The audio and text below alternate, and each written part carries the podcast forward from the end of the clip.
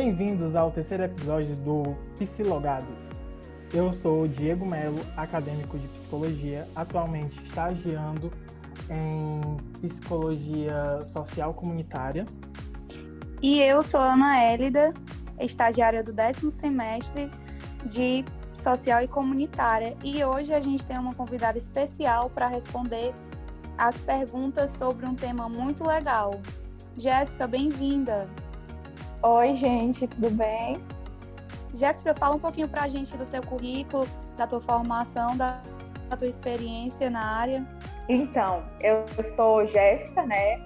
Eu sou psicóloga de formação. Logo depois que eu me formei, eu trabalhei na política de assistência social no Praia do Oriente. Em seguida, já iniciei na residência, é, residência multiprofissional na ênfase de saúde mental. Atualmente eu sou psicóloga residente do CAPS de Crateru. Também participo de alguns grupos de extensão da FPO, do grupo de psicologia social e do grupo de saúde mental. Também faço do grupo de saúde mental lá no IFCE e eu acho que é isso. Legal, massa o currículo dela, né, galera? Muito top. E aí a gente e aí agora a gente vai falar sobre um tema muito legal e ultimamente foi super discutido nas redes sociais, que é o SUS. E aqui a gente vai fazer um momento de tirar dúvidas. Para a gente elaborar que esse momento seja bem bacana e bem didático, cada um de nós estagiários abrimos uma caixa de perguntas no Stories do Instagram, na qual as pessoas colocavam as suas dúvidas. Isso aí, a gente formulou oito perguntas que agora a Jéssica vai responder para a gente. E a gente deixa claro a prim... que a, as perguntas a gente não vai citar nomes, foi de formas anônimas. Então, Jéssica, para começar, a galera quer saber o que é o SUS. Então, gente, só para falar, só para iniciar dizendo que eu amo falar do SUS. É, então, o SUS como a gente conhece hoje, na verdade, quando a maioria das pessoas fala sobre SUS, que é o SUS, quando surgiu, a gente já lembra logo da Lei 8080, né? A famosa Lei 8080. Só que o SUS, na verdade, ele é quase desde quando existe Brasil, existe modelo de saúde, existe política de saúde.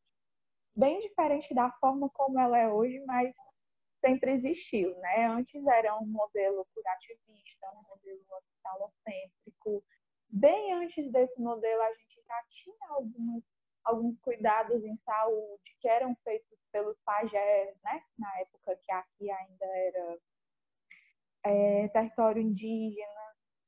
E aí a gente vem passando por um processo de evolução muito complexo e muito bonito para a gente chegar no que tem, no que temos hoje, né? O que chamamos de SUS hoje, de SUS hoje.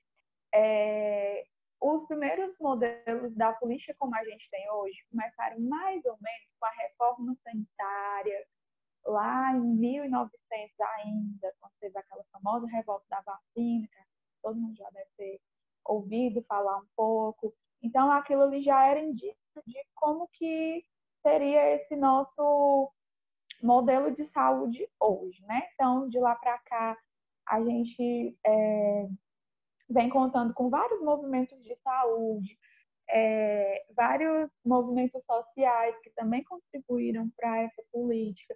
A gente teve uma, uma ascensão é, desses movimentos sociais mais ou menos na década de 70, né? É, quando já começou a falar sobre a, a saúde como um, um modelo gratuito, como um modelo universal. Então, foram as primeiras noções de que a gente iria ter uma saúde pública como a gente tem hoje foi mais ou menos na década de 70.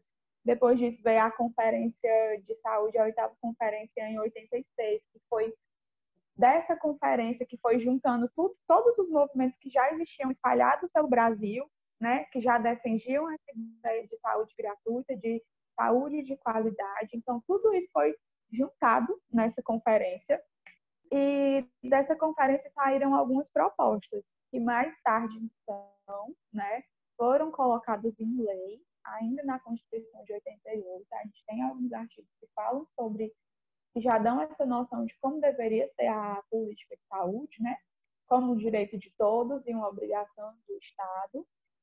Aí, em 1990, a gente chega lá na Lei 8.080, que ela vai reunir, ela vai condensar todas essas propostas e ela vai regulamentar o sistema de saúde, tal qual a gente conhece hoje. Então, de uma forma bastante resumida, né? Mas essa é mais ou menos a história do SUS. Massa. É, o que o pessoal também quer saber, que foi uma das perguntas mais pedidas, foi a seguinte: o SUS ele atende todo mundo, estrangeiros, pessoas sem documentos? A galera tem essa dúvida. Sim, atende.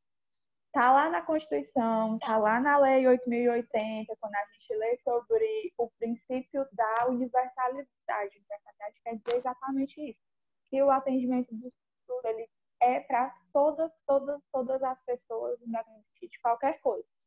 É, os estrangeiros, por exemplo, eles são atendidos na rede de saúde, tanto os turistas, imigrantes, refugiados, todos. Tem até uma política, uma, um documento técnico agora de 2018 que orienta como deve ser prestado esse atendimento. Mas sim, eles são atendidos pelo SUS e pessoas sem documento também. O que é que acontece? Vou fazer uma ressalva. O que é que acontece?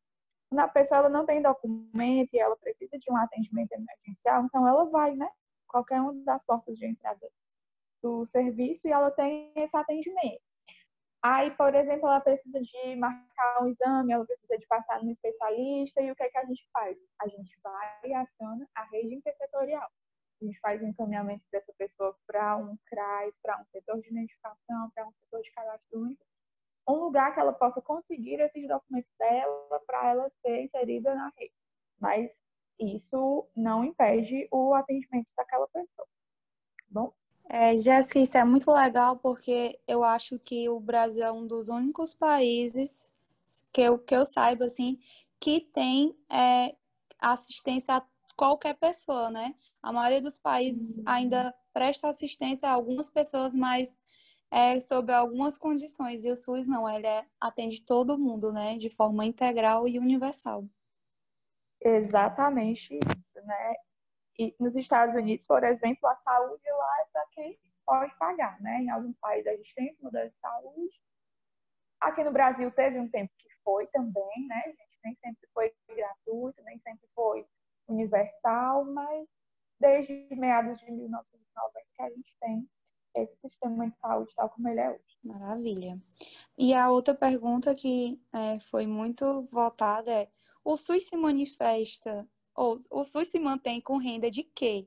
É federal? É estadual? Ou é municipal a renda do SUS? De onde vem o dinheiro que mantém o SUS? Vem dos três lugares, das três esferas de governo e vem também de alguns outros, de algumas outras fontes. Ainda na Lei 8.080 tem um capítulo que fala sobre financiamento, e aí tem algumas receitas, né, que são próprias do SUS, tem alguns, alguns rendimentos que são dessas loterias, desses jogos que o povo joga, esse negócio, então também tem uma parte que é financiamento do SUS, mas obrigatoriamente é União, governo federal, estados e municípios. E aí cada um tem o que a gente chama de contrapartida, né? União, 15% das receitas, Estado, 12%, município, 15%. Isso é o mínimo obrigatório que eles têm que é, contribuir para manutenção do sistema. Mas também tem outras fontes de financiamento, tem inflação, né? Enfim, é, é um conjunto de, de poderes que articulam esse financiamento. Bem interessante essa essa resposta. O que também faz outra inquietação, né? Que também foi muito pedida pelo público. Que a, a galera quer saber como os recursos do SUS são fiscalizados. Então, tem os órgãos colegiados, né? Que são próprios dessa.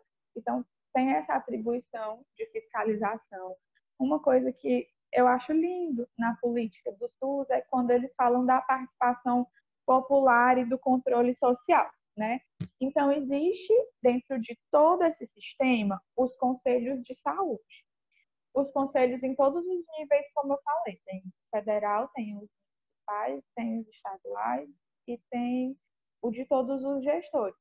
E uma das funções, das funções desse desses conselhos de saúde, né, na lei fala que eles são é, deliberativos, exatamente, é, eles exercem essa função de fiscalizar esses recursos, né? E o legal é que tem a participação popular, então nós podemos fazer parte, nós podemos nos interar, nós podemos acompanhar o trabalho dos, dos conselhos de saúde da cidade, do nosso estado, e a gente pode ter acesso a como, como que esses recursos, né, não só o recurso, mas toda a assistência à saúde, como é que é fiscalizado tudo isso, né? Então, ocorre então, entre outros outros órgãos de fiscalização, que tem as ouvidorias, as auditorias, mas a gente tem esse que é bem mais acessível, né? Que são os conselhos de saúde. Então, acontece mais ou menos dessa forma a fiscalização. E a fiscalização tem parte de todos nós mesmos, né? Afinal, é um programa que assiste toda a população, né? Que nos, nos beneficia de diversas formas. E o Então, todo mundo tem que fiscalizar. E o interessante é que é importante a gente saber disso porque muitas pessoas não têm a noção de que elas têm esse direito e que elas podem fiscalizar, elas podem reivindicar, elas podem estar em cima acompanhando. Exatamente, né? Tem o próprio portal Sim. da transparência do Ministério da Saúde, das secretarias de saúde estaduais e municipais, né? Todos são consulta pública, então as pessoas podem entrar nesse site, podem ver quanto é que é destinado para cada ação de saúde do município delas, do estado delas, né? E é um, é um dever nosso, né? Na verdade, fiscalizar também. Para você ouvinte, está aí os locais de acesso que você pode pesquisar e fiscalizar. Fica a dica. A... Isso aí. Todo mundo de olho, gente. Aí, Jéssica, a próxima pergunta, a pessoa, é, o pessoal quer saber o que é descentralização. Então, descentralização, é, como o próprio nome já diz, é a gente tirar o serviço, é, espalhar os serviços de saúde, né? Também está lá como princípio organizativo, na Lei 8.080. O que é que quer dizer isso? Até um tempo atrás, quem mora em cidade pequena sabe que para, por exemplo, um procedimento cirúrgico mais complexo, para uma consulta com um especialista, a pessoa tinha que andar quilômetros, né? Viajar às vezes para a capital para conseguir esses atendimentos. E o que é a proposta do SUS? É descentralizar o serviço, é espalhar o serviço. É uma coisa que chamo de municipalização. Então, eu tenho que ter um posto de saúde, no mínimo em cada município. Eu tenho que ter um hospital geral em cada município, eu tenho que ter um CAPS em cada município para eu só garanto o acesso universal quando eu descentralizo o serviço. Então, é mais ou menos isso. Mas é de qualquer forma que acontece? É não. Também existe uma organização própria do sistema para que esses serviços sejam é, descentralizados. Vou dar um exemplo aqui.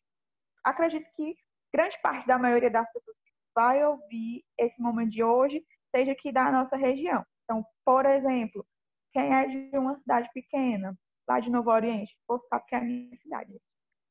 Aí, nem todos os serviços tem lá na cidade, né? Nem todas as consultas especializadas, por exemplo, tem lá. Nem, nem todos os procedimentos complexos tem lá. E em grande parte dos municípios aqui da região também não tem. Porque são cidade pequena e porque para eu abrir um serviço em determinado local, eu tenho que fazer um estudo de regionalização, de viabilidade, tem que ter uma quantidade de pessoas específicas. Aí, beleza. E aí, o que é que, que é que é feito? Um consórcio municipal onde os municípios de uma região, né, região que seja limítrofe entre os municípios, eles se juntam para regionalizar um serviço de saúde. Aí um exemplo bem conhecido que a gente tem aqui de serviço regionalizado é a Policlínica. A Policlínica, ela está em Crateús, ela atende o povo de Crateús, mas ela atende também é, a população das regiões que fazem parte do consórcio. Então, isso é um serviço descentralizado eu espalho tudo que dá para os municípios, para que todo mundo tenha acesso ao serviço de saúde, mas alguns serviços, eles são é, regionalizados. Mas é basicamente espalhar os serviços para todo mundo ter acesso e alguns de maior complexidade eu coloco em um lugar que seja mais perto da população para que, por exemplo, você venha para Crateús para ter sua consulta com um especialista ao invés de você ir para Fortaleza. É mais ou menos isso. Massa. Então é trazer os programas para perto da população. Para perto né? da população. Exatamente. E o interessante é que faz com que todos tenham acesso, né? O que é um dos princípios do SUS, a universalidade, né? E aí, para não ficar em, em só em uma cidade, mas sim que toda a população tenha acesso. Isso é bem interessante. Exatamente, é essa a proposta.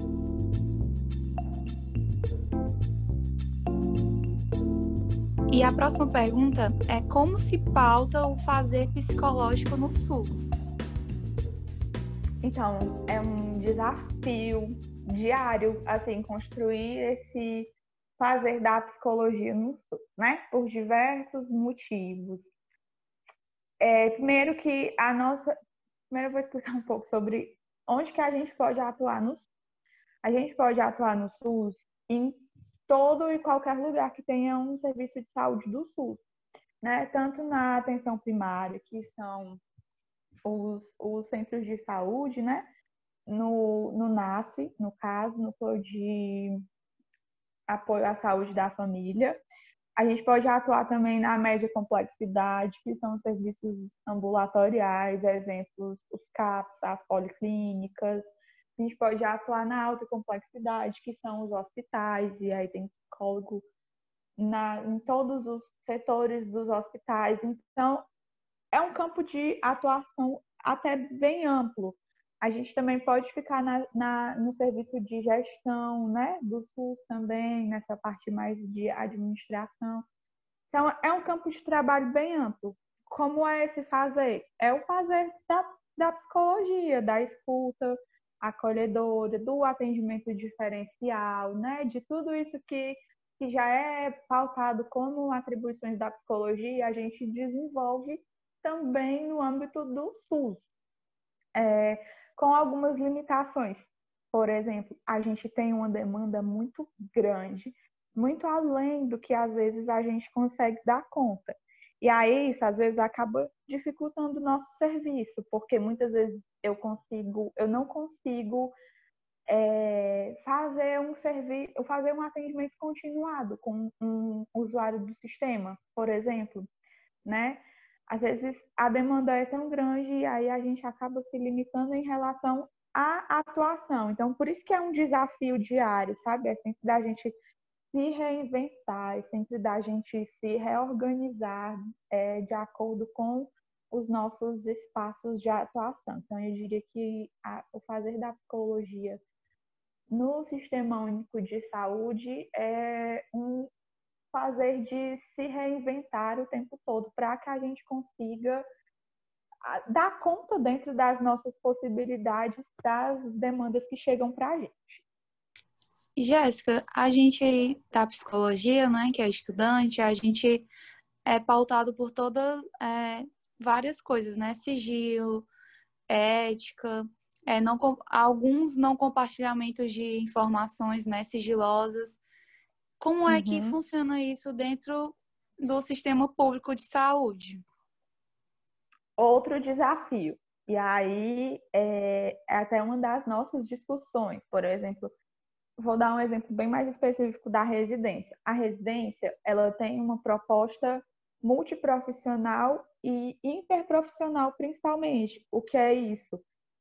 Eu vou o tempo inteiro, 80% do meu horário de trabalho, 80% do meu fazer dentro de um serviço de saúde é com outros profissionais. Então, eu vou estar o tempo inteiro com o serviço social, vou estar o tempo inteiro com a enfermagem, eu vou estar o tempo inteiro com o médico, com todas as áreas da saúde, né? E, e aí tem algumas propostas de serviço que a gente precisa compartilhar um caso. Quando eu não dou conta de por algum motivo sozinho resolver a demanda daquele paciente, eu tenho que encaminhar, eu tenho que compartilhar o caso, eu tenho que fazer atendimento compartilhado, eu tenho que fazer um matriciamento.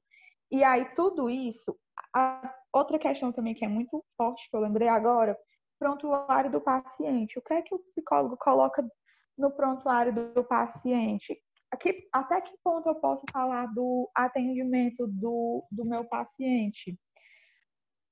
O limite é sempre o do bom senso e o da ética, né? Então, eu tenho que falar do meu paciente o suficiente para que aquele profissional que eu estou compartilhando, caso que eu estou fazendo encaminhamento, consiga entender o que é que está se passando com aquele paciente. Existem os casos que a gente chama de casos graves, que a gente precisa obrigatoriamente fazer a quebra do sigilo, né? Então, mas tirando esses casos graves, é, o limite é sempre o do bom senso. Eu posso colocar no prontuário o que o outro profissional precisa saber para dar continuidade no, do caso, para dar resolutividade do caso, sem expor o paciente. Isso é uma coisa que só a prática mesmo, só a vivência vai ensinando a gente a construir e a definir quais esses limites do bom senso. Excelente. Jéssica, é uma pergunta que, pelo menos na minha caixinha de perguntas na minha rede social, foi uma das que mais apareceu. E eu sinto que nela traz um pouco de indignação da população a galera quer saber por que é tão difícil alguns procedimentos no SUS. Por muitos motivos. É, primeiro deles, a grande demanda para pouca oferta, é, a própria gestão do sistema, às vezes é uma gestão ineficiente, gestão que eu falo no, no sentido amplo da palavra, né? desde os recursos que eu não aplico direito onde é para ser e alguém vai se prejudicar por conta disso. Desde os, o, a gestão de, de recursos humanos mesmo, que não consegue por um, algum motivo dar conta da demanda, né? Então, um exemplo que eu vou dar para vocês para ficar mais fácil de entender CAPS de Crateus, por exemplo. A gente tem uma média a gente passou dos 9 mil prontuários essa semana, gente. Quase uma, uma festa em comemoração aos 9 mil prontuários. Mas prontuários ativos, a gente deve ter uns 7.500 a 8 mil. Isso significa que a gente tem que dar conta de 8 mil atendimentos dentro do CAPS de Crateús. A gente, nós estamos em cinco, não, seis agora psicólogos para dar conta de uma demanda de 8 mil pessoas. Então, vocês imaginem a superlotação. Então, entre outros motivos, por que é tão difícil? Por conta disso, por conta da alta demanda, da pouca oferta de recursos humanos, de recursos físicos, de estrutura, né? E isso acaba dificultando que a gente consiga abranger um número maior de atendimentos, por exemplo. E em meio a tudo que você acabou de falar e ao meio a tudo que a gente conversou hoje, você poderia dizer qual é o maior desafio da atuação no SUS? Então, alguns, muitos, eu diria. Todo dia é um desafio diferente para a gente superar nesta missão de ser trabalhadora do SUS, né? Mas eu acredito que o maior deles seja o que eu já venho falando um pouco desde o início da nossa conversa, né? É o desafio da gestão mesmo, da gestão dos serviços, da gestão das ações, né? E aí, como eu falei, a gente tem um, um, uma questão de gestão de saúde que é estrutural, né? Lembra que eu falei no início dos recursos mínimos que existe? Então, a gente sabe que às vezes nem esse recurso mínimo que é exigido, que é estabelecido em lei, ele é aplicado da forma como deveria ser.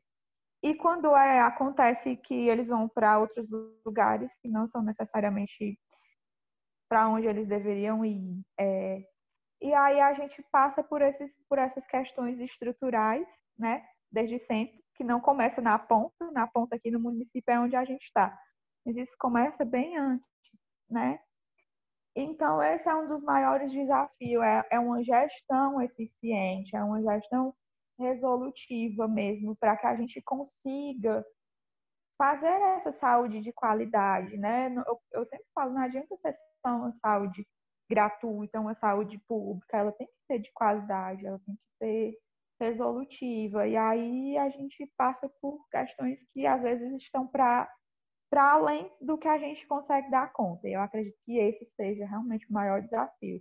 O desafio da, da gestão responsável dos serviços de saúde. Então, gente, é, é isso, né? Agradecer a Jéssica, nossa convidada, né, por responder as perguntas enviadas por vocês. E só para finalizar, a gente quer ressaltar o quanto o SUS é importante. Jéssica, você quer explanar um pouquinho mais sobre isso? Sim, gente. Então, mesmo com tudo isso que eu falei, que parece que é uma coisa assim muito difícil, muito é, dependiosa, o acesso do SUS, enfim, às vezes é. Mas eu amo esse sistema, né? E aí, quando a gente fala de SUS, vale lembrar que o SUS não é só isso que eu falei. O SUS, ele não é só atendimento psicológico, não é só atendimento médico, ele não é só consultas e exames. O SUS, ele é um mundo. Mesmo que você fale assim, ah, eu não uso o SUS para nada, usa. Porque a água que sai da tua torneira, a comida que, que vai para tua casa, que tu come no restaurante, é, passado pelos crivos da vigilância sanitária, é, os remédios que tu toma são fiscalizados pelo SUS. Então, é um mundo. Então, a gente vive esse sistema, a gente é, depende deles, né? Por mais que a gente não dependa 100%, mas a gente tem que pensar que são milhares, milhões de pessoas no, no Brasil que têm como única porta de acesso à saúde o SUS, né? Então a gente precisa lutar por ele, a gente precisa defender, né? Aquela hashtagzinha tão comentada que eu defendo o SUS, ela não é só uma, uma hashtag para ser só postada na internet, ela é para ser é, vivida diariamente, né? Então é isso, assim, o SUS ele é um mundo, ele é, ele é amplo, e ele é muito lindo, apesar de tudo. E a gente precisa lutar diariamente, né? Nós sabemos que a gente vem sofrendo muitos retrocessos ultimamente. A gente está passando por um processo de desmonte do SUS que é muito grande, uma descredibilização do SUS também que é, é enorme ultimamente. Mas a gente precisa resistir, a gente precisa lutar por esse sistema. Acho que é isso. Muito obrigado pela sua fala, Jéssica. A gente agradece por participar desse episódio. Com certeza vai ter muita informação para muitas pessoas. E a gente agradece por ter aceitado o nosso convite. Elida, quer falar Ai, mais gente, alguma eu que coisa? agradeço. Olha que linda. Eu só queria agradecer mais uma vez a Jéssica, né? E é isso aí, gente. Defendam o SUS. E também E façam a parte se empol- 2. Então é isso, pessoal. Até o próximo episódio. Esperamos vocês. Escute, curta, compartilhe e até mais.